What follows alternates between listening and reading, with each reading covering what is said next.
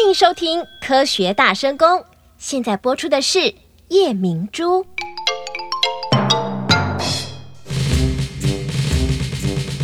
生日时，你最想收到什么礼物呢？有人喜欢电脑用品，有人喜欢鲜花，也有人喜欢名贵的宝石。中国有种极罕见的会发光的石头，这种石头有个很美丽的名字，我们叫它夜明珠。事实上，夜明珠是一种萤石，白天吸收能量后会在夜间发光，因此古代民间又名叫夜光石或放光石。它可不是灵光哦。或许你会问，荧光与灵光有什么不同？今天我们就来探讨荧光与灵光的差异吧。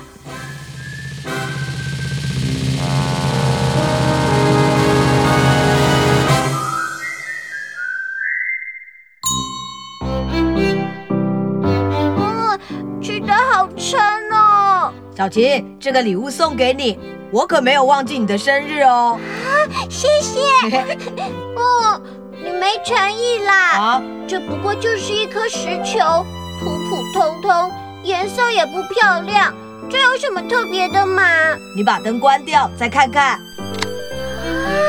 它竟然会发亮哎，好特别啊！这就是传说中的夜明珠吗？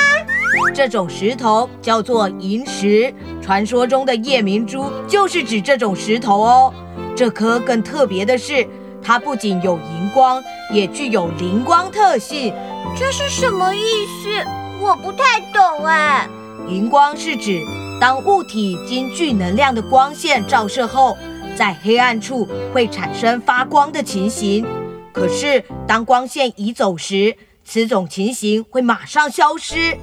灵光则是当具能量的光线照射后，且将光线移走后，发光现象仍会持续一阵子。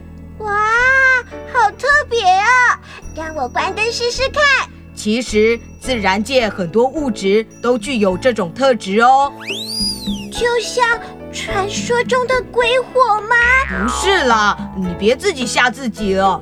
鬼火是因为人体或动物身体含有我们前几个单元讨论过的化学元素磷，磷的原子序是十五，属于非金属，它也是一种一起化学反应的化学元素。动物尸体腐化时会产生磷化氢的化合物，当周边气温较高，磷化氢就会于空气中自燃，产生鬼火现象。其实这种火焰并不明显，只有在晚间才会较易被察觉。但事实上，在日间也会有，不过较难被察觉。哦，原来如此。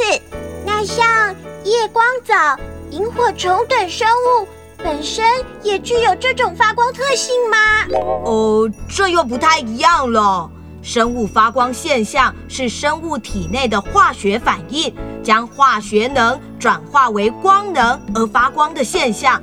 因此，生物发光现象跟磷光、荧光的原理是不同的。那我懂它们的差异了。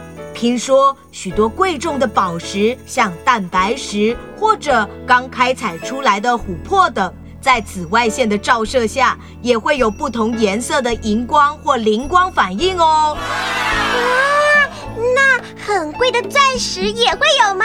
会啊，含氮量高的钻石在紫外线的照射下会发出蓝光，所以许多宝石鉴定师就以这种反应特性来判断钻石的性质。哦，没想到荧光与灵光对宝石的反应还这么有用。对啊，所以下次我生日换你送我一颗钻石，我们就可以来进行这个实验喽。丁小雨，你太过分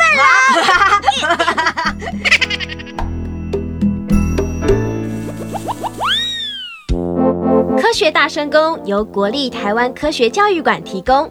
想知道更多生活科学知识吗？下一集更精彩哦！